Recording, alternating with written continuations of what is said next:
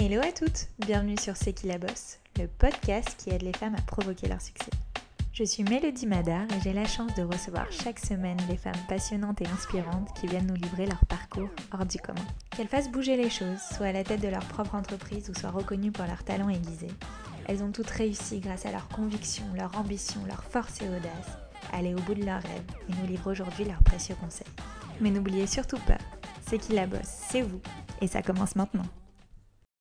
Dans cet épisode, j'ai eu la chance de recevoir une des entrepreneuses les plus médiatisées du moment. Et oui, c'est Justine Hutto, la cofondatrice de la marque de produits d'hygiène naturelle Respire. Sa marque vient tout juste de fêter ses un an et pourtant c'est incroyable tout ce qu'elle a déjà accompli. Ça me paraissait donc une évidence de lui demander de nous révéler ses précieux conseils quand on veut monter et développer son entreprise. Alors, comment trouver le bon associé, comment trouver les bons fournisseurs, comment réussir son crowdfunding ou encore comment communiquer efficacement sur les réseaux sociaux? Avis à toutes les entrepreneuses et futures entrepreneuses, ce podcast est fait pour vous. C'est parti Hello Justine, merci beaucoup d'avoir accepté mon invitation. Hello, bah merci, merci de m'inviter, je suis ravie. Bah, on n'a pas eu la chance encore de se rencontrer, mais c'est vrai que le monde de l'entrepreneuriat euh, au féminin n'est pas très grand. Donc, ça fait un petit moment que je suis ce que tu fais avec ta marque Respire. Et c'est juste une story incroyable. Enfin, en plus, c'est que le début. Ce n'est que le début, c'est clair, j'ai envie de te le dire. Mais en tout cas, j'ai hâte que tu me racontes tout ça dans les moindres détails. Ouais. Alors, euh, du coup, pour, euh, pour commencer ce podcast, j'aime toujours euh, le commencer de la même manière en remontant un peu aux prémices de la vie de mon invité. Donc, ok. C'est assez révélateur de ce qu'on est aujourd'hui. Ouais. Alors déjà, est-ce que tu peux nous dire ce que tu voulais faire quand tu étais enfant? Quels étaient tes rêves, tes ambitions, tes passions ou le métier, par exemple, que tu rêvais d'exercer? Alors, quand j'étais enfant, je pense que comme tout enfant, euh, j'étais très, très rêveuse. J'avais plein, euh, d'envies, plein d'idées, euh, j'avais une passion, et qui est toujours une passion d'ailleurs, c'est le piano. Donc Ah ouais? petite, je me suis mise au piano à 4 ans en conservatoire. d'ailleurs, c'est mes parents, en fait, qui m'ont inscrite au piano, quand j'étais petite et je suis devenue complètement passionnée de piano, où j'ai joué au piano, tu vois? J'ai fait 15 ans de conservatoire, donc Ah j'ai adoré ça. Euh, je trouve que le piano, c'est. En fait, enfin, la musique, c'est une... apprendre à parler une autre langue. Et donc, euh, j'ai fait du solfège, même si il y a des choses qui sont très dures hein, dans l'apprentissage de la musique. Euh, il y avait quelque chose qui me passionnait dans le fait de m'exprimer autrement que juste parler. Bah, je joue au piano. Donc, mon rêve, je dirais, jusqu'à ce que je rentre au collège, où là, j'ai commencé à faire la différence entre métier professionnel et passion. Jusqu'au collège, mon rêve, c'était d'être pianiste. Et ensuite, après, euh, quand mon rêve de pianiste est passé, euh, mon autre rêve, c'était de devenir kiné ou ostéopathe. Donc euh, là, c'est quand j'ai commencé à m'intéresser. Enfin non, c'est pas quand j'ai commencé à m'intéresser, c'est simplement que je faisais beaucoup de sport, beaucoup de GRS. Je sais pas si tu connais, ouais, la gymnastique rythmique sportive avec les rubans, les cerceaux, les massues. J'étais à fond là-dedans. Je faisais des compétitions. Donc c'était mes deux passions, un peu la GRS et le piano. Et donc j'allais voir régulièrement des kinés et des ostéos. Et là, je me suis dit, je veux devenir kiné ou ostéopathe. Et ça m'est passé un peu plus tard. Donc, tu vois, j'ai eu vraiment des, rêves très précis. Et ça m'est passé au lycée euh, quand je me suis euh, déplacé le coccyx, que j'ai eu vraiment un gros souci euh, qui a mis plus d'un an et demi à se résoudre. J'avais très très mal au dos et j'ai vu plein d'ostéos différents. C'était une vraie galère et là je me suis dit j'ai pas envie. J'ai plus envie d'être ostéopathe. Je veux faire autre chose et donc comme je ne savais pas ce que je voulais faire, je suis partie faire une école de commerce. Mais je suis partie au Canada. Je ne l'ai pas fait en France. Je voulais aller découvrir une autre culture, un autre monde, une autre manière de penser. Et T'as fait quoi euh, au Canada du coup? J'ai fait HEC Montréal. Donc, ah mais moi euh, aussi. Ah ouais? Ouais. Ah mais c'est super drôle. ouais. Je savais pas que t'avais fait HEC Montréal, trop drôle. Eh bah ouais. Attends, mais tu l'as fait. Toi, tu as diplômé en quelle année du coup d'HEC Attends, je sais pas. On est encore on est en 2020. En vrai, j'ai lancé les éclaireuses en 2014, mais juste après HEC, donc ça devait être ouais 2012 ou 2013. Oh, putain, je suis vieille. Alors moi, je suis rentrée à HEC Montréal en 2012. parce que j'ai passé le bac en 2012 du coup, et j'ai diplômé en 2016, puis ensuite j'ai continué même en maîtrise là-bas, donc j'ai vraiment diplômé à HEC Montréal en 2018. On a fait les mêmes études. et maintenant on se retrouve sur un podcast. Ça, je trouve ça génial. Voilà. Trop top. Et donc tu faisais une maîtrise en quoi? Enfin, tu as fait quoi à HEC Montréal? Quelle filière? Alors, j'ai fait le baccalauréat en administration des affaires, du coup, que j'ai commencé directement à 18 ans. Euh, j'ai, à la base, moi, je suis une passionnée de, de, mathématiques et des chiffres, donc je suis partie en finance. Et j'ai diplômé du coup ce baccalauréat en administration des affaires en 4 ans en finance. Puis au bout de 4 ans, je me suis donc j'avais 22 ans et là je me suis dit en fait la finance c'est pas pour moi, j'ai pas du tout envie de m'enfermer euh, dans des salles de marché euh, avec des traders, j'ai vraiment envie de d'échanger avec du monde et et je sais pas d'être plus euh, dans, la culture euh, B2C, enfin l'échange avec des clients. Et c'est là que j'ai décidé de faire la maîtrise en marketing. Donc ok, donc euh, bon, tu as HEC Montréal. Alors on va on va revenir un petit peu sur ton parcours. Donc tu es une entrepreneuse assez médiatisée. Donc je pense qu'il y a quand même beaucoup de jeunes femmes qui connaissent déjà un peu ton histoire. C'est possible. Mais pour toutes celles qui ne la connaissent pas, je vais faire un petit résumé. Alors n'hésite pas à me couper si je me trompe. Hein. Ça marche, pas de souci. on vient de l'apprendre. Étudiante en marketing digital, tu prépares une thèse sur pourquoi les gens courent et se motivent sur les réseaux sociaux, car tu comprenais pas vraiment l'engouement autour de ça. Ouais, c'est ça. tu te prends finalement au jeu de la course et tu relais ton expérience sur les réseaux sociaux et très vite ta communauté se développe. Exactement. Waouh Puis, finalement, à la suite d'une tumeur bénigne à l'aisselle, euh, tu as ressenti un besoin immense de changer un peu tes habitudes de consommation et pour la première fois, tu regardes les, les compositions des produits que tu utilises. Et là, c'est un peu la douche froide. Ouais, exactement. En plus, j'utilise souvent ce terme, c'est la douche froide. Ah je me rends compte que nos produits d'hygiène sont bourrés d'ingrédients controversés, voire nocifs, et que euh, la plupart des Français ne savent même pas décrypter les produits d'hygiène qu'on utilise tous les jours sur notre corps cette douche froide. et donc justement, c'est là que tu décides de créer Respire avec ton associé Thomas, qu'il ne faut pas oublier aussi, et qui est une marque euh, de soins d'hygiène naturelle, en commençant par le déodorant, qui est le deuxième produit le plus utilisé par les Français. Exactement. Disons, tu, tu as bien écouté euh, ce que je raconte. Ah bah je, suis, je suis de très près ce que tu fais. Mais euh, du coup, bah, je viens à ma première question. Est-ce que tu peux nous raconter déjà comment tu as rencontré ton associé? Euh, Car s'associer avec quelqu'un, c'est comme un mariage, hein, et je sais de quoi je parle. Donc, je voudrais... voilà, est-ce que, tu, est-ce que tu recommandes à toutes les femmes qui t'écoutent de s'associer? Et si oui, de, comment on choisit bien son associé selon toi? Alors, en effet, c'est une excellente question parce que euh, Thomas, c'est mon pilier un peu, j'ai envie de dire, euh, aujourd'hui euh, chez Respire. Et puis, c'est même grâce à lui, je le dis souvent, que je me suis lancée parce que je ne sais pas si j'aurais osé me lancer toute seule. Et Thomas, donc, je l'ai rencontré par ami d'amis. lui a fait HEC Paris. On s'est rencontrés un peu par hasard. Je pense que bah, toutes celles qui, m'écoutent euh, en ce moment vont se dire que bah, c'est vrai qu'on sort, on a l'habitude de, rencontrer des, personnes, des amis d'amis. Puis la grande question souvent, c'est et toi, qu'est-ce que tu fais? Et donc, on, se parle, et puis finalement, avec Thomas, je me rends compte que lui donc, a fait HEC Paris euh, en master entrepreneur, qu'il a monté une première boîte euh, dans le digital, enfin le digital, mais plutôt B2B euh, côté tech. C'était un mmh algorithme pour analyser la demande pour les cinémas, donc clairement rien à voir avec les déodorants. Ah et il avait monté cette première boîte qui avait plutôt bien marché, et au bout d'un an, c'était un peu trop tech pour lui, et il a décidé de vendre ses parts. Donc, ils étaient quatre associés, il vend ses parts et il s'en va. Et donc, je rencontre Thomas et puis il me raconte tout ça. Et puis, il me demande ce que je fais. Et moi, bah, donc à HEC Montréal, où j'étais en train de finir euh, la thèse dont tu parlais tout à l'heure sur euh, pourquoi les gens courent et se motivent à travers les réseaux sociaux, qui s'est finalement transformée en thèse dédiée sur le digital, vraiment, sur le digital, mais du coup, les communautés digitales de coureurs. Et en fait, je me suis complètement passionnée par... Euh, enfin, par ces réseaux sociaux qui nous permettent de, créer des communautés digitales, donc de connecter des personnes entre eux qui ont les mêmes valeurs, les mêmes mmh. centres d'intérêt, euh, les mêmes points communs. Et j'ai étudié ça pendant euh, deux ans.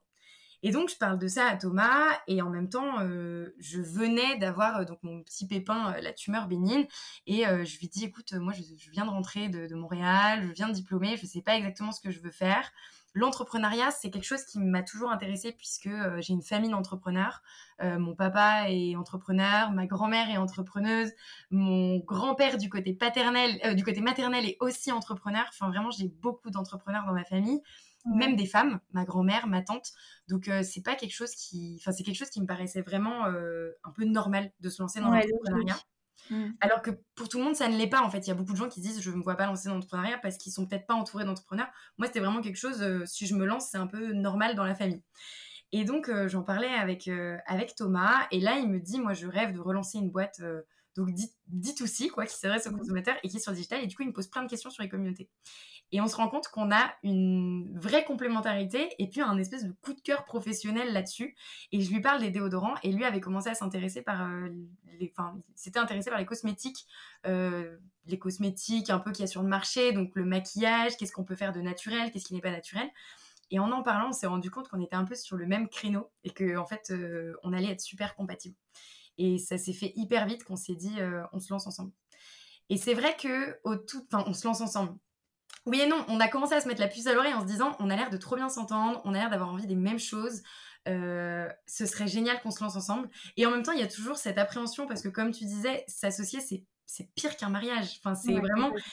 Il faut qu'on s'entende super bien, il faut qu'on soit sur la même longueur d'onde, il faut qu'on ait la même vision. Et euh, il y avait des moments où on n'était pas. Euh, exact, enfin on est complémentaires et donc forcément il y a des moments où on a des idées divergentes, mais on arrivait toujours à trouver euh, des idées finalement qui, nous rassemblaient tous les deux et qui faisaient qu'on allait dans la même direction.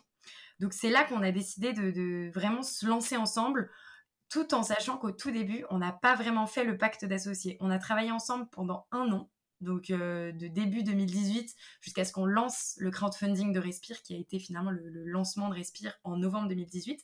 Jusque-là, on n'avait toujours pas créé la boîte, on n'avait toujours pas créé de pacte d'associés, et donc on a passé neuf mois avant de vraiment signer le pacte d'associés et de savoir qu'on était vraiment compatibles pour bosser ensemble.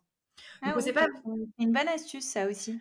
Ouais, je pense qu'on s'est pas foutu la pression dès le début. Enfin, tu vois, j'avais vraiment l'impression de finir mes études et en fait de, travailler avec lui comme si c'était un travail d'équipe on a plein de travaux d'équipe dans nos études, surtout quand on fait une école de commerce. Et donc, c'était un travail d'équipe avec Thomas où on avait euh, les mêmes envies, les mêmes ambitions, euh, les mêmes deadlines à se dire on va lancer un crowdfunding au bout du compte. On se baladait pour aller rencontrer nos laboratoires dans toute la France. Et on se marrait bien, tout en étant pas amis. Avec Thomas, on s'entend très bien, mais on n'est pas amis, c'est-à-dire qu'on va pas boire des coups ensemble euh, après le boulot, euh, sauf de temps en temps, mais c'est rare. On n'a pas du tout la même bande d'amis, même si on s'est rencontrés par amis d'amis, en fait, on n'a pas une bande commune. Et du coup, euh, on, se voit surtout dans le milieu professionnel, et je pense que c'est ce qui fait notre force aussi, et ce qui nous aide à vraiment très bien s'entendre, c'est que quand on sort avec nos amis, on est vraiment capable de décrocher parce qu'on n'est plus dans ce milieu professionnel ensemble. C'est vrai. Deux amis, ça peut être plus compliqué et de dissocier en fait le, travail de, euh, de la vie perso, quoi. C'est ça, je le pense. Après, il y a vraiment toutes sortes de formats euh, entrepreneurial. Mon père, il est associé avec sa sœur et sa mère, donc c'est vraiment euh, quelque chose de très familial. Et pourtant, moi, je me voyais pas m'associer avec ma famille. Donc en fait, ça dépend des personnes. Après, est-ce que je recommande de s'associer? Je dirais vraiment que ça dépend des personnalités. Moi, je mmh. pense que j'avais vraiment besoin d'avoir quelqu'un euh, un peu qui me dise go, on y va et qui me donne cette confiance pour que je saute le pas et que je, et que je me lance. Et, euh, et comment vous êtes défini les rôles? Est-ce que c'était quelque chose que vous avez défini euh, en amont ou ça s'est fait assez naturellement au fur et à mesure que vous avez lancé le projet et votre boîte? Vous avez vu un peu les points communs et surtout les avantages et les inconvénients de chacun et chacun a choisi un peu son domaine d'expertise? Alors, les rôles, c'est vrai que c'est super important de définir les rôles de chacun parce que euh, j'en suis convaincue, j'ai qu'une seule expérience entrepreneuriale avec Thomas, mais je suis convaincue que ça marche bien justement parce qu'on a chacun nos rôles précis et qu'on n'empiète pas sur les plates-bandes de l'autre. Ce qui mmh fait qu'on gagne beaucoup de temps euh, quand on avance sur nos projets et on n'est pas à deux sur les mêmes choses. Et mmh, au tout début, donc déjà on a appris à bosser ensemble au début en se disant bon bah on faisait chacun un peu ce qu'on savait faire. Enfin rapidement, il y a un dessin qui s'est fait un peu des forces de chacun et il a mmh. fallu être capable d'identifier les forces de chacun justement pour définir ses rôles. Et une fois qu'on avait identifié les, forces de chacun et les faiblesses, euh, je dirais plus que c'était à peu près au bout de six mois hein, d'avoir travaillé ensemble, il a fallu quand même attendre de, bien se connaître. Là, on a mis sur papier les rôles de chacun et au début, on le définissait vraiment en se disant, on voit un iceberg, bah moi, je m'occupe de toute la partie visible de l'iceberg et Thomas s'occupe de tout ce qui est en dessous. Donc en fait, au tout début de Respire, moi j'englobais toute la partie com et toute la partie euh, produit euh, fini, donc euh, qui allait directement dans les mains du consommateur, le packaging et le design, et le côté commercial avec bah, les premiers distributeurs qui sont Monoprix et Sephora, qui nous ont référencés.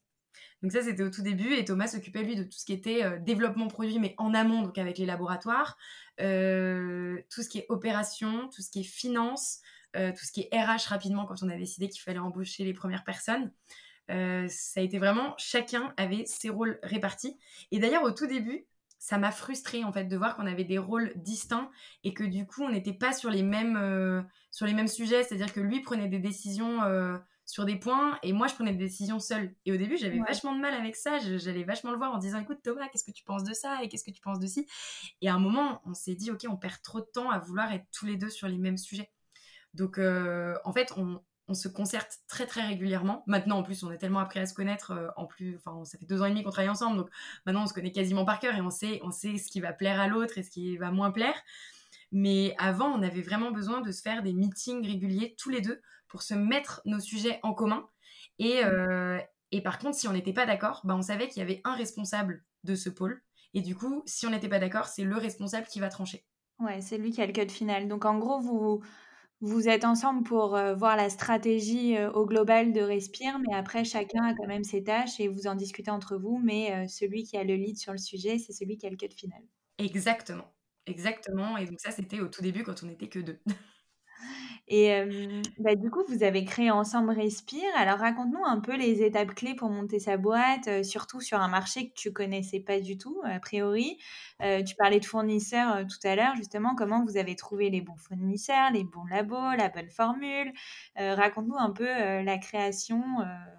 Alors, les étapes clés, je dirais qu'il bah, y a une première étape, et tu l'as un peu exposé dans ta question, c'est justement un marché qu'on ne connaît pas. Bah, en fait, il faut devenir un peu béton de ce marché-là. Mmh euh, donc moi, c'est vraiment Google et euh, enfin les moteurs de recherche et les différents magasins, euh, supermarchés, pharmacies et magasins bio où je me suis rendue pour acheter.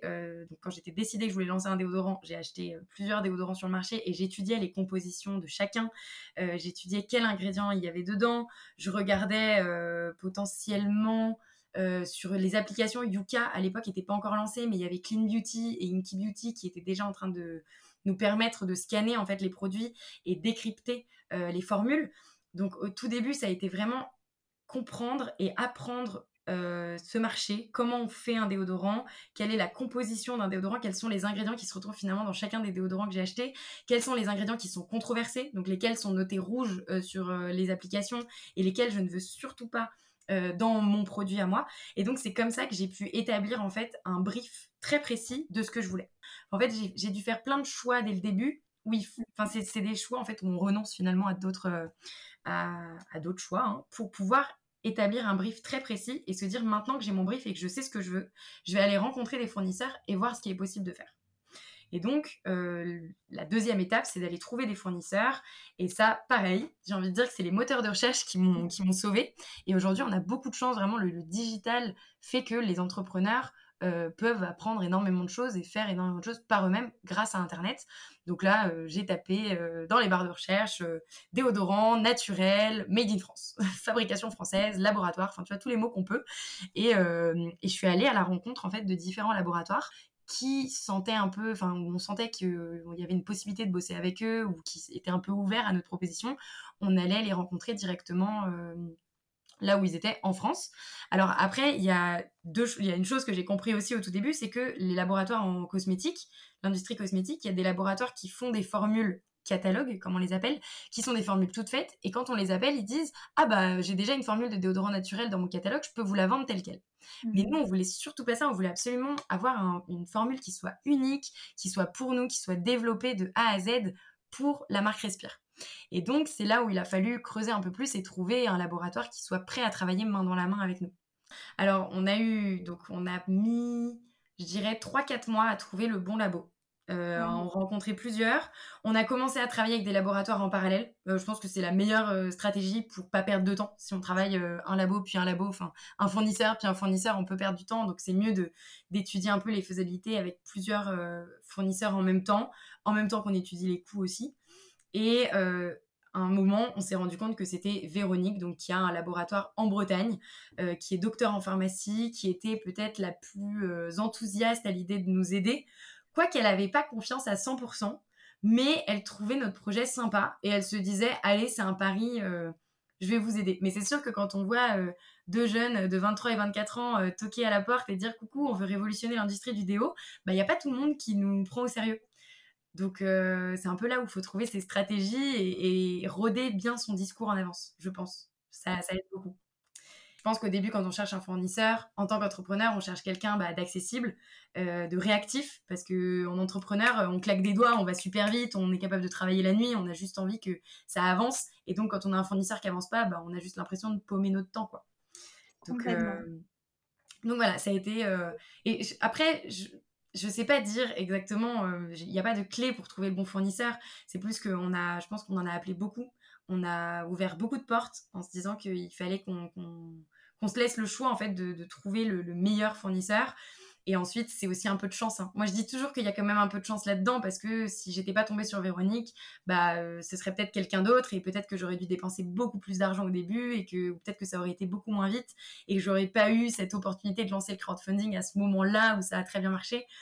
Donc, il y a un peu aussi des, des opportunités à des moments qui s'enchaînent. Et, euh, et, voilà, mais les opportunités, ça se provoque quand même. Donc euh, je dirais, si vous vous lancez, euh, n'hésitez pas à aller ouvrir des portes autant que vous pouvez pour trouver les, les meilleurs partenaires d'affaires. Tu viens de l'évoquer, mais une chose qui m'a énormément plu aussi dans l'histoire de Respire, c'est que vous, vous l'avez financé via du crowdfunding. Donc, pourquoi tu es passé par, par, par cette plateforme? Et d'ailleurs, est-ce que tu as des conseils aussi pour bien réussir sa campagne de crowdfunding? Parce que vous, ça a été un succès phénoménal. Ouais, ah bah alors j'en ai plein des conseils. Je pense que ça pourrait prendre beaucoup de temps. Je vais essayer d'être hyper concise. alors, déjà, pourquoi on est passé par le crowdfunding? Je trouve que le crowdfunding, c'est vraiment un, ça nous permet trois choses qui sont vraiment incroyables pour un lanceur, pour un porteur de projet. Un, ça nous permet de jauger l'intérêt du marché, parce qu'en fait, quand on lance un projet, à part euh, si on a déjà une très grande communauté et qu'on a déjà eu beaucoup de retours euh, de personnes qui nous suivent, euh, qui nous accompagnent, ou, si on fait euh, des interviews dans la rue, par exemple, bah, on n'a pas vraiment de moyen de savoir si ça va vraiment intéresser. Donc, quand on lance un crowdfunding, on peut vraiment jauger l'intérêt du marché et voir si les personnes, si, ce sont des vrais consommateurs et s'ils sont prêts à passer au panier finalement et à acheter, à précommander notre produit. Ça, c'est la première chose que ça permet. Deux, ça permet de se créer une notoriété finalement assez... Euh, facilement avant d'avoir lancé, avant d'avoir déboursé un seul euro, puisque finalement on n'avait pas encore lancé la production. Et on peut faire notre com via une page, bah, nous c'est la plateforme Ulule qu'on avait choisie. Donc Ulule a déjà une grosse communauté, je crois plusieurs millions de personnes. Donc sur la page Ulule, ça nous permet d'avoir notre projet qui s'affiche et de toucher ces millions de personnes présentes sur la plateforme. Et en même temps de faire une vidéo, de pouvoir bien mettre au clair et expliquer notre projet via, euh, via notre campagne. Et troisièmement, bah, si c'est un succès, ça permet de financer la première production. Et ça, c'est assez incroyable pour, euh, excuse-moi, pour euh, des entrepreneurs finalement qui n'ont pas spécialement les moyens au début. C'est vrai. Donc, rien qu'avec ces trois points-là, que j'ai finalement trouvé à la fin hein, du crowdfunding. À la base, je m'étais pas dit ça va me permettre ça, mais à la base, je me disais ça va être génial parce que on n'aura pas à produire, on sait absolument pas combien de quantité on doit produire tout de suite. Et donc, ça va juste nous permettre euh, de, de, jauger l'intérêt du marché rapidement. Ce que ça nous permettait aussi en tant que marque euh, de cosmétiques, c'est que ça nous permettait de lancer rapidement le crowdfunding alors que notre produit n'était pas prêt. Je m'explique, en gros, en cosmétique, on a, euh, quand on développe un produit, une fois qu'on a trouvé la formule, on a minimum six mois de tests à passer, qui sont des tests réglementaires de cosmétiques pour pouvoir mettre le produit sur le marché. Donc, c'est des tests de stabilité pour s'assurer que la formule, elle va pas tourner et créer des petites bactéries ou des petits champignons. Euh, deux, il y a le test de compatibilité pour s'assurer que la formule, elle va être compatible avec notre packaging, que pareil, ça va pas créer des champignons ensemble. Et aussi tous les tests toxicologiques sur la peau, puisque c'est un produit que les gens vont, s'appliquer sur la peau euh, euh, pendant un moment. Donc, nous, on avait encore euh, six mois de tests à passer et la formule était prête, le projet était prêt et on n'en pouvait plus d'attendre. Et on se dit, c'est quand même dingue de devoir attendre encore six mois avant que quelqu'un ait le déodorant dans les mains. Et donc, on s'est dit, le crowdfunding nous permet de lancer maintenant et euh, de, créer notre communauté dès maintenant. Donc, euh, c'est pour ça à la base qu'on s'est lancé et finalement, ça a permis ces trois choses dont je parlais tout à l'heure. Donc, jauger l'intérêt du marché, se créer de la notoriété rapidement et trois, financer la première production Comment t'expliques le succès euh, du crowdfunding? Est-ce que tu as des petits tips à nous donner? Ouais, alors je dirais déjà, euh, un crowdfunding, ne le lancez pas s'il n'est pas prêt. Nous, à la base, le crowdfunding, on voulait le lancer en septembre 2018. Finalement, on l'a lancé en novembre. Et j'étais hyper déçue, ça, m'emmerdait, mais vraiment, désolée pour le mot, mais genre, quand on bosse sur un projet corps et âme, on n'a qu'une envie, c'est de le lancer, d'en parler à tout le monde. Et en fait, euh, en septembre, bah, on n'était pas prêt avec Thomas, on n'était pas prêt parce que le nom de marque était trouvé, mais le design n'était pas encore tout à fait peaufiné, le message de marque n'était pas encore clair. Euh, je pense que c'est hyper bien d'avoir euh, des valeurs qui sont claires, une mission qui est claire. Nous, notre mission, c'est vraiment de dire, bah, notre corps est magique, euh, il nous permet de faire plein de choses dans la vie, donc il faut en prendre soin. Et donc, donc avoir une mission qui est claire. Et ensuite, les un peu les étapes clés à préparer pour le crowdfunding. Il y a déjà euh, la manière dont vous allez raconter l'histoire, donc la vidéo. Souvent, ça passe par une vidéo. Et d'ailleurs, je trouve que la vidéo marche très bien parce que en tant que porteur de projet, on est capable de prendre la parole. Et aujourd'hui, l'entrepreneuriat, bah, il y en a beaucoup. Il y a beaucoup d'entrepreneurs qui se lancent. Et je pense que la communauté, en tout cas les consommateurs, ont besoin de voir d'où vient le projet. Et ils vont encore plus s'attacher au projet s'ils connaissent les porteurs de projet, s'ils sont attachés à eux et s'ils connaissent le, début de l'histoire et pourquoi en fait il y a un déodorant finalement qui est créé et qui se retrouve aujourd'hui dans leur salle de bain. Donc nous, on a décidé de faire cette vidéo hyper claire qui explique toute mon histoire, euh, ma tumeur, euh, comment on s'y est pris et, pourquoi aujourd'hui on se lance. Et cette vidéo, on a mis, je pense, au moins un mois à écrire le script. Et puis ensuite, ah un mois à vraiment la tourner, la monter et la voir de manière très, tout, enfin, très qualitative, mais en même temps très authentique. On voulait pas quelque chose de trop quali euh, qui fasse pas assez authentique. Euh, voilà, on est quand même euh, deux petits jeunes qui se lancent. Il faut pas que ça ait l'air d'être une grosse marque, quoi. Enfin, une grosse, une grosse industrie derrière. Donc il y a ça, et ensuite, après cette vidéo, je trouve que la vidéo déjà c'est super important. Après la vidéo, il y a toute l'élaboration de la page de la campagne. Euh, ceux qui connaissent pas, vous pouvez aller regarder en exemple sur Ulule tous les différents projets. En fait, à chaque fois, il y a la vidéo et ensuite en dessous, il y a un déroulé avec toutes les explications euh, du projet. Et il faut que ce soit le plus clair possible parce qu'il faut savoir qu'un consommateur, il faut catcher son attention en moins de deux secondes. Si dans les deux secondes où il est sur la page, il n'a pas, euh, même, enfin, qu'il est sur la page ou alors qu'il regarde la vidéo, si dans les deux premières secondes, il n'a pas été attiré, il est capable de switcher et de changer de page. Donc, à partir du moment où je savais ça depuis mes études, je me suis dit, il faut qu'on soit le plus clair, le plus visuel, euh, le plus attractif possible. Et ça, ça se travaille. Enfin, je trouve que c'est, c'est pas quelque chose qui est inné quoi. Du jour au lendemain, on n'est pas capable de créer une page qui va être hyper attractive. Et donc pour ça, il a fallu aller s'inspirer. Donc on n'a pas hésité à aller même sur Kickstarter, sur KissKissBankBank, qui sont d'autres plateformes de crowdfunding, pour aller regarder les campagnes qui ont le mieux marché. On a été regarder aux US des campagnes qui se lancent, même aux US des sites de marques digitales qui cartonnent, pour s'inspirer un peu des codes couleurs, des messages.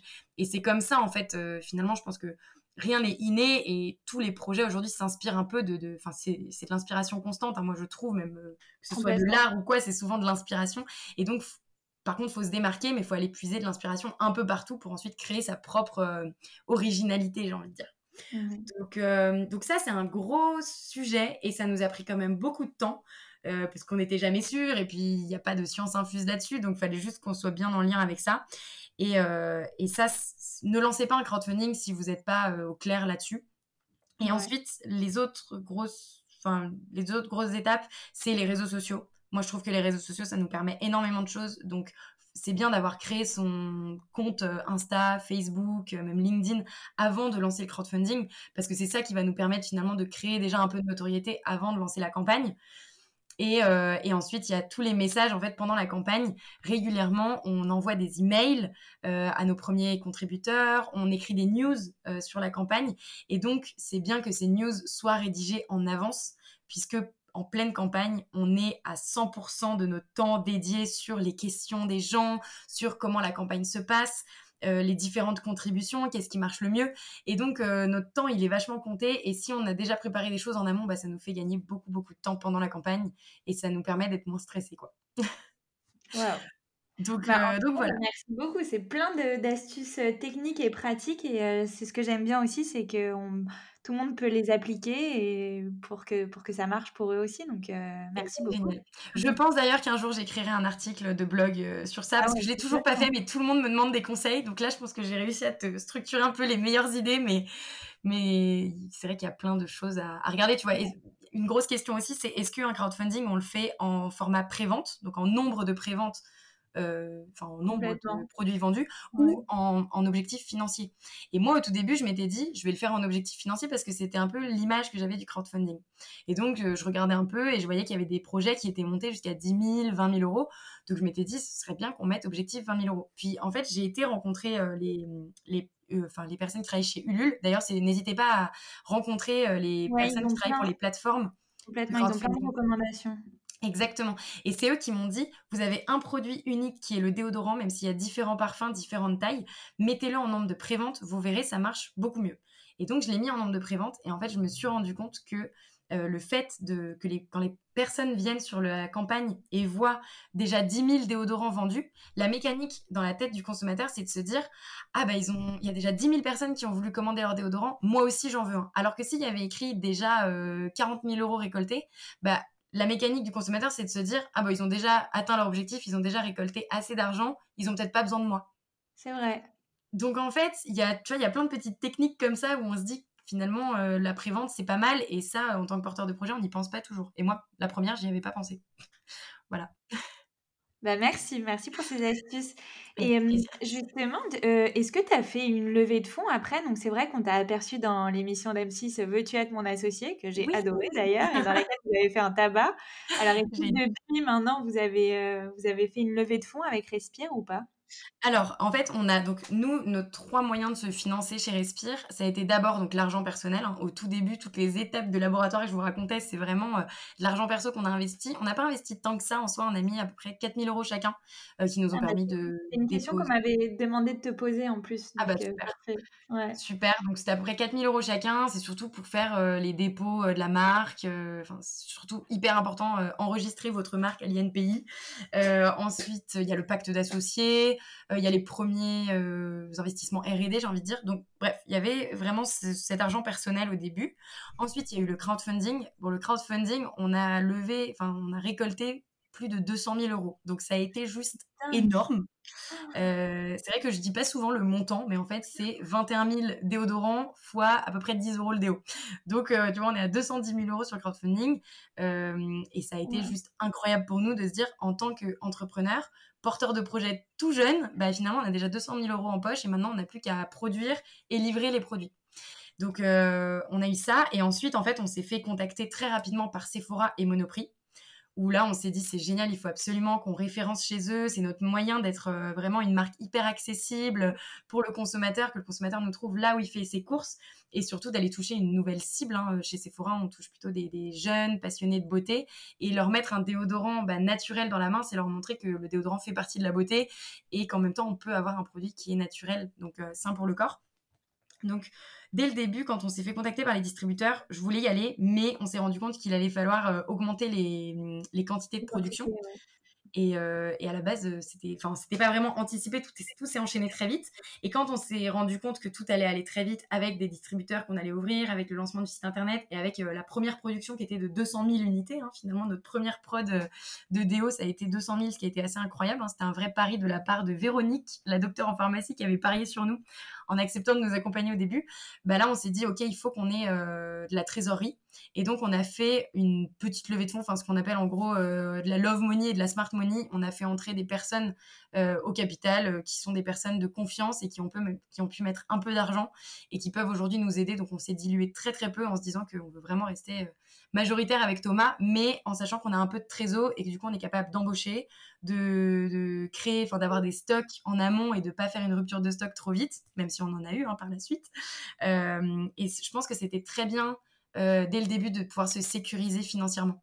On en a, enfin je pense qu'en tant qu'entrepreneur, on en a quand même besoin.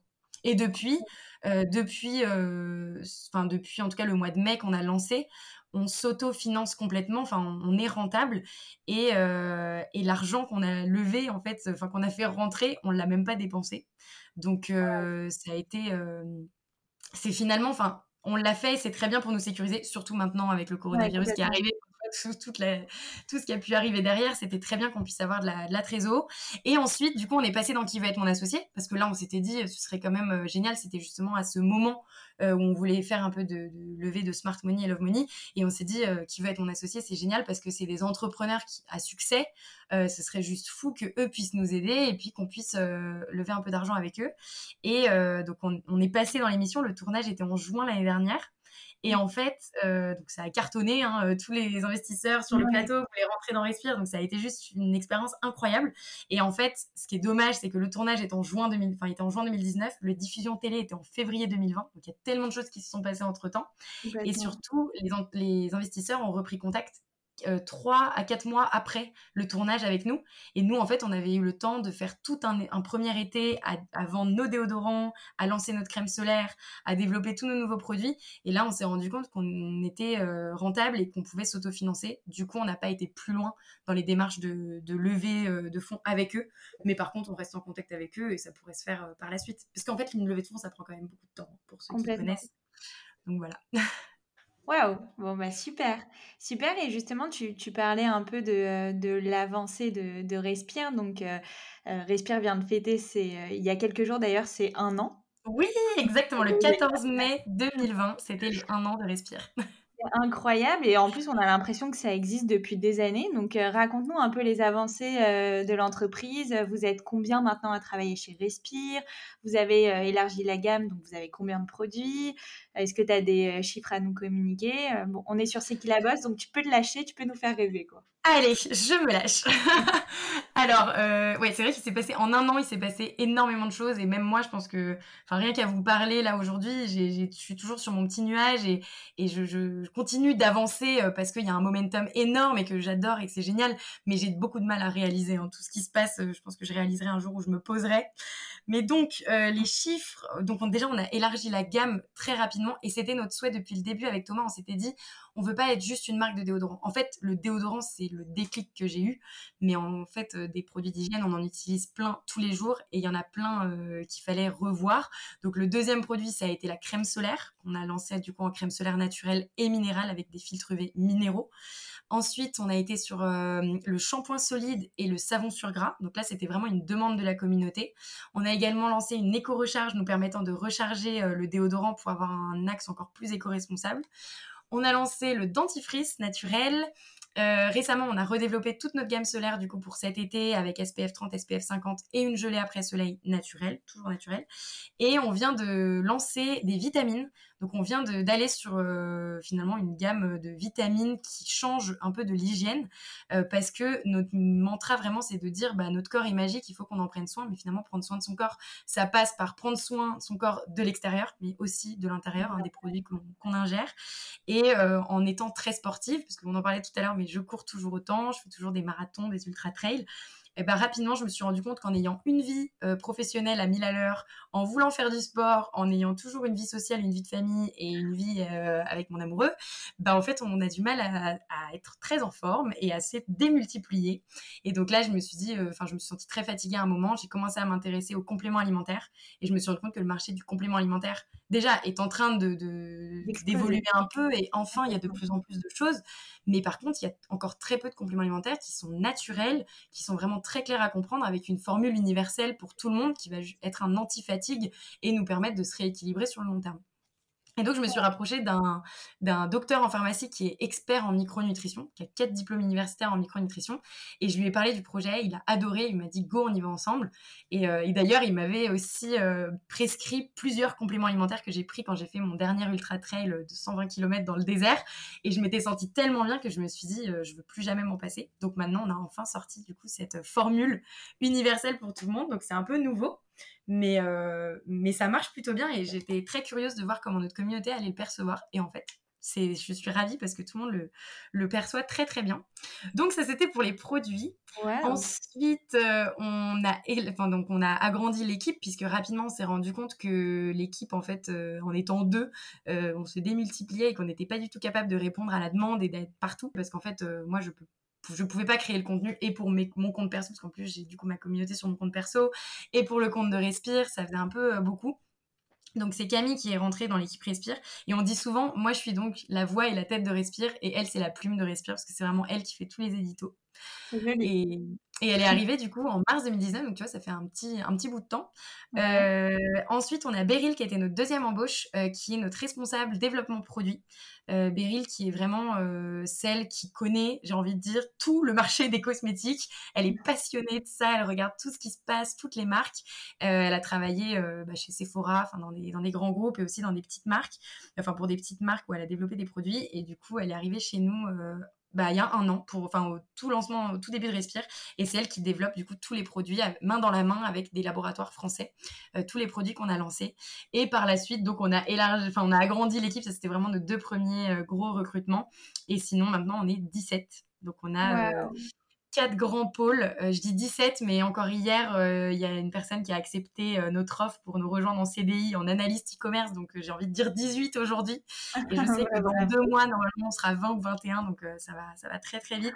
Ça va super vite. Et, et on a quatre grands pôles du coup chez Respire. C'est le pôle communication, qui est le pôle du coup dédié vraiment com, mais aussi e-commerce, acquisition sur, les, sur les réseaux sociaux, contenu. On a le pôle euh, développement produit, enfin le pôle produit dédié du coup avec Beryl, et puis elles sont trois dans l'équipe à bosser euh, temps plein pour développer les produits, dont une personne philippine qui a rejoint l'équipe et qui est euh, chimiste de formulation, donc qui peut elle-même, enfin qui, peut elle-même développer les produits depuis chez elle, enfin depuis sa cuisine, même si elle travaille surtout avec des laboratoires. Ensuite, on a donc les deux autres pôles, le pôle commercial, euh, où ils sont quatre dans l'équipe et eux, ils gèrent toutes les relations avec Sephora, Monoprix et même euh, bah, les pharmacies, parce que maintenant, on ouvre de plus en plus euh, de pharmacies et puis bah, pour les nouveaux clients aussi qui veulent nous référencer. Et le quatrième pôle, bah, c'est le pôle dont on entend le moins parler, mais qui est super important, c'est le pôle opération finance, euh, qui gère euh, toute la logistique, euh, l'approvisionnement, les stocks, les RH aussi, et le côté financier qui est quand même très très important. Donc on s'est structuré très vite, on a pris beaucoup de conseils parce que sincèrement Thomas et moi on a donc 26 et 27 ans même pas Thomas va avoir 27 ans à la fin de la semaine et moi j'ai eu les 26 la semaine dernière donc voilà on est on est encore jeunes. Et, et en fait on s'est beaucoup entouré d'entrepreneurs qui nous ont, eux, conseillé sur comment il fallait se structurer, euh, quelles personnes sont des personnes clés à avoir dans notre équipe. Et on a surtout embauché euh, des personnes qui, connaissent le métier, qui sont déjà expertes et qui peuvent elles-mêmes nous apprendre, en fait, le métier. Parce que finalement, enfin, il fallait embaucher des gens qui sont meilleurs que nous. Parce que nous, on ne sait pas tout faire. Donc, euh, donc voilà, ça c'est l'équipe. Et puis sinon, pour des chiffres, alors on communique pas sur le chiffre d'affaires de Respire. Par contre, ce que je peux vous dire, c'est que on a regardé là pour les un an de Respire à combien de produits vendus on était, ah, et on arrive aux millions de produits vendus. On avait, On y arrive là très très bientôt. Donc c'est énorme de se dire qu'en un an, il y a un million de produits qui sont sortis de notre entrepôt. Bah bravo. Donc, euh, donc voilà, merci. Ah merci, merci. Mais c'est vrai que c'est une belle aventure. Et ce qu'en fait, ce qui est génial, c'est que c'est une aventure qu'on crée avec la communauté depuis le début. Enfin, moi, ce que je dis souvent, c'est que le, le, succès de Respire, on le doit à toutes les personnes qui, depuis le début de Respire, ont partagé euh, la vidéo sur les réseaux sociaux, ont partagé des photos avec les produits dès qu'ils les reçoivent. Et ça continue tous les jours d'avoir des personnes, euh, enfin, du bouche à oreille, vraiment, de personnes qui parlent de nous, qui postent les photos des produits, qui nous donnent leur retour aussi pour qu'on puisse faire évoluer les produits. Parce qu'au tout début, on était encore jeunes. Maintenant, je pense qu'on est de plus en plus expérimenté. Donc, il faut qu'on ait les meilleurs produits sur le marché et qu'on soit capable de les faire évoluer. Donc, euh, donc ouais, c'est vraiment la communauté qui nous aide euh, depuis le début. Et du coup, un chiffre euh, pour la communauté, là, c'est à peu près tout confondu entre l'Instagram, Facebook, LinkedIn. C'est plus de 200 000 personnes qui nous suivent euh, au quotidien et avec qui on échange quotidiennement.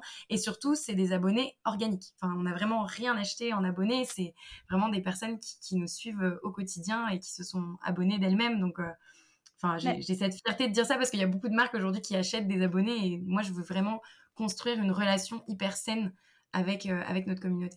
Bah, tu as bien raison. Et justement, la particularité de ce podcast, euh, bah, outre de recevoir des girl boss, euh, c'est que j'ai toujours reçu des femmes qui avaient une très bonne maîtrise des réseaux sociaux et particulièrement d'Instagram. Toi aussi, tu es très active dessus personnellement et avec ta marque Respire. Mais ce qui m'a beaucoup séduite dans ton profil aussi, c'est ta communauté LinkedIn c'est vrai que c'est un réseau social qu'on a peut-être moins en tête et pourtant tu es suivi par plus de 70 000 personnes, c'est énorme.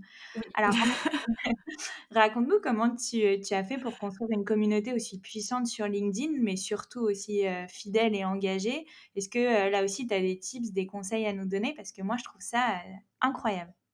Alors, pour être honnête, c'est LinkedIn est une énorme surprise pour moi aussi. c'est en fait Instagram, ça se développe parce que c'est du contenu vraiment travaillé. Et quand on a lancé Respire, moi, je misais tout sur Instagram parce que j'avais déjà une petite communauté, enfin, une petite communauté, j'avais une communauté de 18 000 personnes quand j'ai lancé Respire. Et je me disais, ça va vraiment nous aider à lancer ce crowdfunding. Et en fait, j'avais euh, mon compte LinkedIn. C'était vraiment un compte d'étudiante où j'avais 400 euh, relations qui étaient uniquement des personnes, enfin des amis étudiants avec qui j'étais à l'école. Et quand on a lancé le crowdfunding avec Thomas, on s'était vraiment dit, et voilà encore une étape à préparer pour le crowdfunding, c'est de d'identifier tous les points de contact que vous pouvez avoir avec des potentiels consommateurs. Donc c'est les réseaux sociaux, c'est les mails de tous les amis de vos parents que vous pouvez récolter, c'est vos anciens amis Facebook à qui vous n'avez pas parlé depuis 10 ans. en fait, vos anciens profs, enfin vraiment tous les points de contact que vous avez, tous les contacts que vous avez peuvent être des potentiels consommateurs de votre nouvelle marque. Et donc moi, euh, j'avais beaucoup utilisé Instagram, beaucoup utilisé Facebook, et j'avais harcelé ma maman pour qu'elle écrive des mails à tous ses amis pour commander les produits Respire. Et LinkedIn, je n'y avais pas du tout pensé. Enfin vraiment, au tout début, c'était pas du tout le, réseau social que je maîtrisais. Et euh, au bout de quatre jours de crowdfunding, je me suis dit, euh, bon, bah, qu'est-ce que maintenant on pourrait activer? Parce qu'on veut quand même que ça aille plus loin que ça. On avait vendu, je crois, déjà 4000 déodorants, donc c'était déjà pas mal. Et je me suis dit, LinkedIn, je ne l'ai pas activé. Et donc, j'ai posté cette vidéo sur LinkedIn. Et sincèrement, je sais à peine l'expliquer, mais cette vidéo a explosé. Je pense que, hum, en fait, le fait d'avoir tourné une vidéo déjà de moi face caméra, où la première chose qu'on voit euh, au début de la vidéo, la première image, c'est moi qui parle à la caméra. Et donc, en deux secondes, je pense qu'on catch plus facilement que s'il y avait eu un énorme fond avec écrit respire en blanc dessus, parce que personne ne sait ce que c'est respire. Enfin, à l'époque, en tout cas, personne ne savait ce que c'était. Alors que tout d'un coup, on voit ma tête, euh, petite nana. Euh, voilà, on est toutes des femmes et puis on est quand même. Enfin, je trouve que les femmes, il y a un côté, on a envie de nous écouter dans le business. C'est là où je trouve que c'est une force d'être une femme dans le business, c'est que les hommes, on les a beaucoup entendus. Et ben maintenant, c'est les femmes qui prennent la parole. Et donc, on a, on a beaucoup envie. Enfin, il y a vraiment ce truc où je sens qu'on a envie. Enfin, les gens ont envie de nous écouter qu'on a fait un million et demi de vues sur la vidéo juste sur LinkedIn. Incroyable, je jamais entendu des chiffres comme ça sur LinkedIn, c'est fou. Mais LinkedIn non plus. Hein. Enfin, LinkedIn, c'est fou parce que, en fait, rapidement, donc moi j'avais 400 relations. Euh, dès le premier jour, je suis montée à 1000 relations. Ensuite, 2000. Euh, et enfin, tu vois, aujourd'hui, 70 000 connexions sur LinkedIn. Alors, il faut savoir déjà sur LinkedIn, j'ai accepté tout le monde. J'ai fait vraiment comme si c'était Instagram, parce que LinkedIn, tu peux pas vraiment avoir un profil public où les gens euh, s'abonnent. Enfin, si, tu peux mettre le bouton abonner, mais moi, j'avais tous les gens. Il fallait accepter tout le monde, justement. Ouais, bah, en fait, les gens mettaient connexion, ils voulaient se connecter à moi, et moi, je me suis dit, mais c'est génial, il faut que je me crée la communauté aussi sur LinkedIn, donc j'acceptais tout le monde. Du coup, aujourd'hui, j'ai un LinkedIn avec tout le monde, et je ne connais euh, pas grand monde, que des gens que je suis connectée avec. Euh, un jour, je reçois un message de la directrice marketing Europe de LinkedIn qui me dit bonjour, on aimerait vous rencontrer parce qu'on aimerait quand même comprendre ce qui s'est passé. Donc moi j'étais oui, bah moi aussi j'aimerais bien comprendre. et en fait, euh, je les ai rencontrés et ce que LinkedIn m'expliquait, c'est que aux US, il y a des success stories qui naissent sur LinkedIn tous les jours. Il y a vraiment énormément d'entrepreneurs qui se lancent grâce à LinkedIn. Alors qu'en France, il n'y en a jamais eu. Ils me disent vraiment, c'est, enfin, Respire est la première success story où en plus, bah, je suis une femme, donc femme entrepreneur maintenant c'est beaucoup valorisé. Euh, je lance un projet qui est qui a une valeur bah, éco-responsable, santé. Euh, enfin, en fait, je cochais un peu toutes les cases euh, qui, qui marchent bien entre guillemets aujourd'hui en entrepreneuriat. Et donc, c'est vrai que c'est un LinkedIn, c'est un réseau social professionnel où en fait les personnes s'intéressent au milieu business. Mais en même temps, euh, je dirais qu'on a un peu, enfin c'est ce que LinkedIn aussi me dit, c'est qu'avec Thomas, on a un peu disrupté la manière de communiquer sur LinkedIn parce que généralement quand on se connecte sur LinkedIn, on voit des personnes qui partagent des articles, qui commentent de l'actualité sur euh, le business. Alors qu'en fait, peu en avant. Pardon? On se met très peu en avant sur LinkedIn.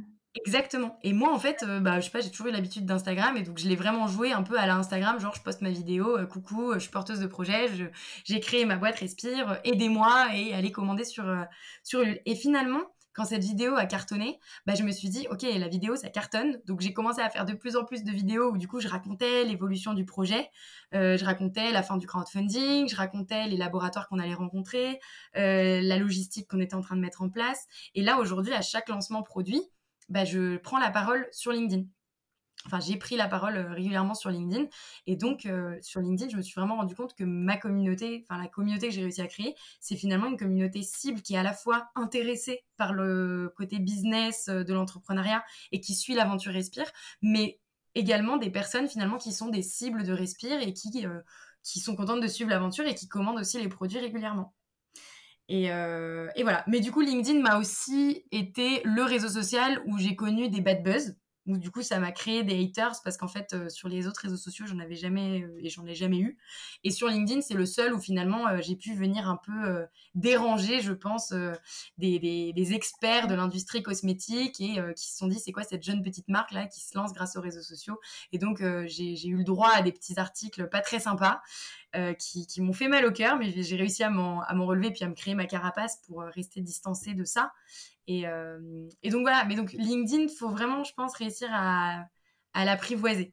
Tu vois, aujourd'hui, LinkedIn, je pense que maintenant, il faut encore que je sois capable de, de faire évoluer ma stratégie de contenu. Je, pense pas que la stratégie vidéo est vraiment une stratégie qui peut durer sur le long terme. Donc, moi, ce que je dis pour les réseaux sociaux, faut sans cesse être en remise en question et en recherche de nouvelles idées. Et c'est beaucoup du test and learn en fait, on peut tester. Bah, si euh, quand je poste une, j'avais jamais posté de photos jusqu'à un moment sur LinkedIn. En fait, je postais que des vidéos en pensant qu'il y avait que ça qui marchait. Et un jour, je me suis dit, pour le lancement du dentifrice, je vais poster juste une photo. Et bah, ça a cartonné. Donc en fait, il faut être capable de faire du test and learn et se dire, je vais tester ce que je connais pas. Puis si ça marche pas, tant pis, je le referai d'une autre manière. Donc euh, voilà, c'est mon conseil.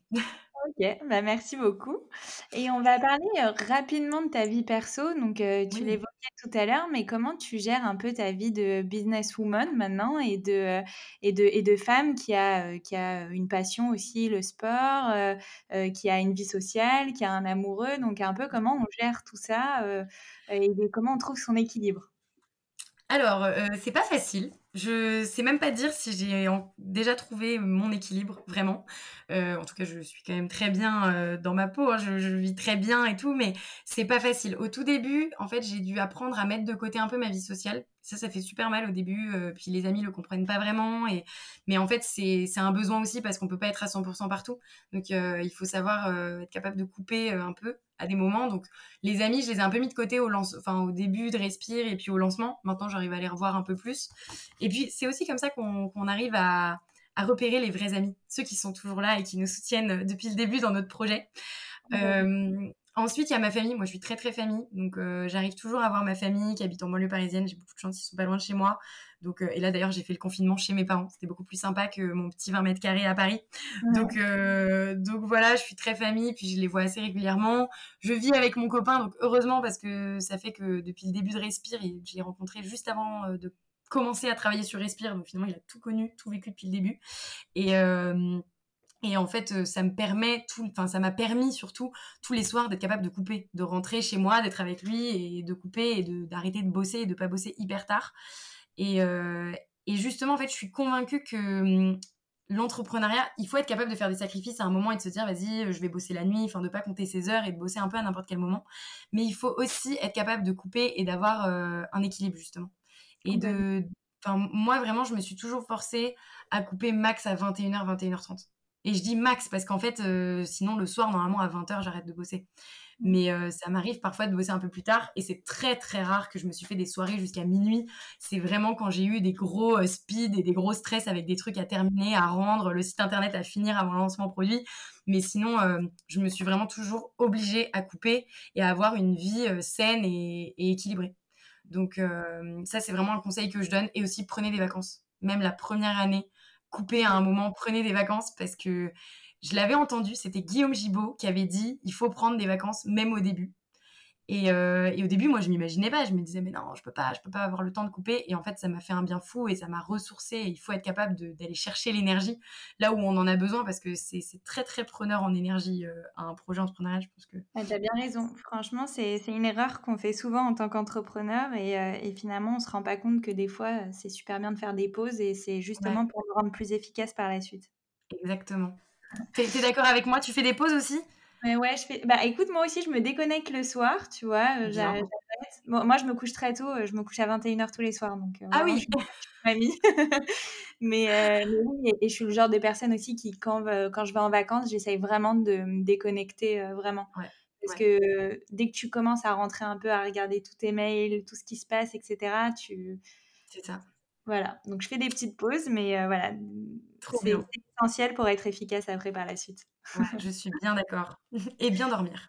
Bien dormir pour être bien reposé. Eh bien, écoute, Justine, le temps, le temps file hein, et le ah podcast touche à sa fin.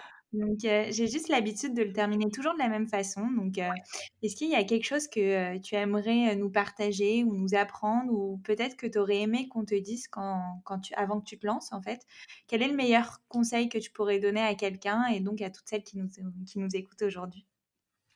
Alors, bah, il y a déjà le conseil là, sur lequel j'ai terminé qui était de, de prendre du temps pour soi et de penser à soi aussi et pas juste à sa carrière. Je pense qu'il y a un moment, il faut être capable de lever le pied un peu pour euh, se sentir en forme.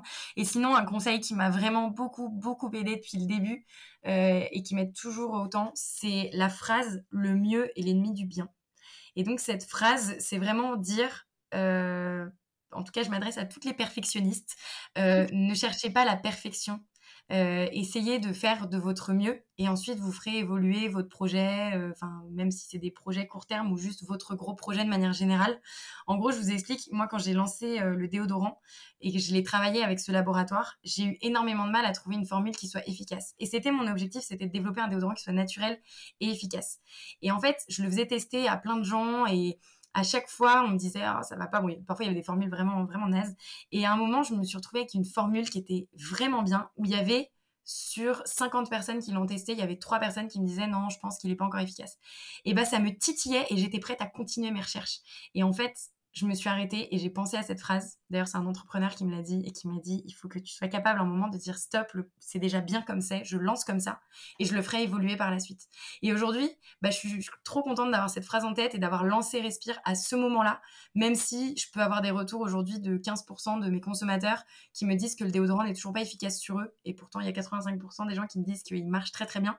Bah, en fait, avec ces 15% de personnes, je suis en train de retravailler la formule, d'essayer de développer une formule encore plus efficace qui va leur plaire à eux aussi. Et heureusement que j'ai lancé à ce moment-là et que j'ai pas attendu trop longtemps. Donc, euh, enfin, j'espère que c'était clair, mais du coup, le mieux est l'ennemi du bien. N'essayez pas de chercher la perfection. Lancez quand vous avez un projet qui est bien et ensuite vous le ferez évoluer avec votre communauté et avec vos clients. Bah, génial. Franchement, super mantra. Je vais me le garder aussi, je vais me le noter. Et puis, euh, et je le, d'ailleurs, je le répète souvent à mes équipes parce que c'est valable aussi pour euh, les présentations PowerPoint, euh, enfin pour tout ce qu'on fait comme projet, quoi. Quand on organise un événement, ne vous prenez pas euh, trois semaines pour organiser un événement exceptionnel. L'événement, le but, c'est de, de, passer du bon moment avec notre communauté, de créer du contenu pour les réseaux sociaux, et, et, finalement, on peut l'organiser en deux jours au lieu d'y mettre trois semaines, quoi. Donc, donc voilà. C'est génial. Bah, écoute, euh, merci, merci beaucoup Justine pour ton temps, pour tes précieux conseils. C'était un vrai bonheur de t'avoir. On a appris plein de choses. C'était hyper inspirant. Merci, à toi. aussi, hein. Franchement, euh, merci, merci beaucoup. Les filles, le podcast est maintenant terminé. J'espère que vous avez aimé en apprendre plus sur Justine Hutto. En tout cas, quant à nous, on se retrouve la semaine prochaine pour un nouvel épisode de C'est qui la bosse? À très vite.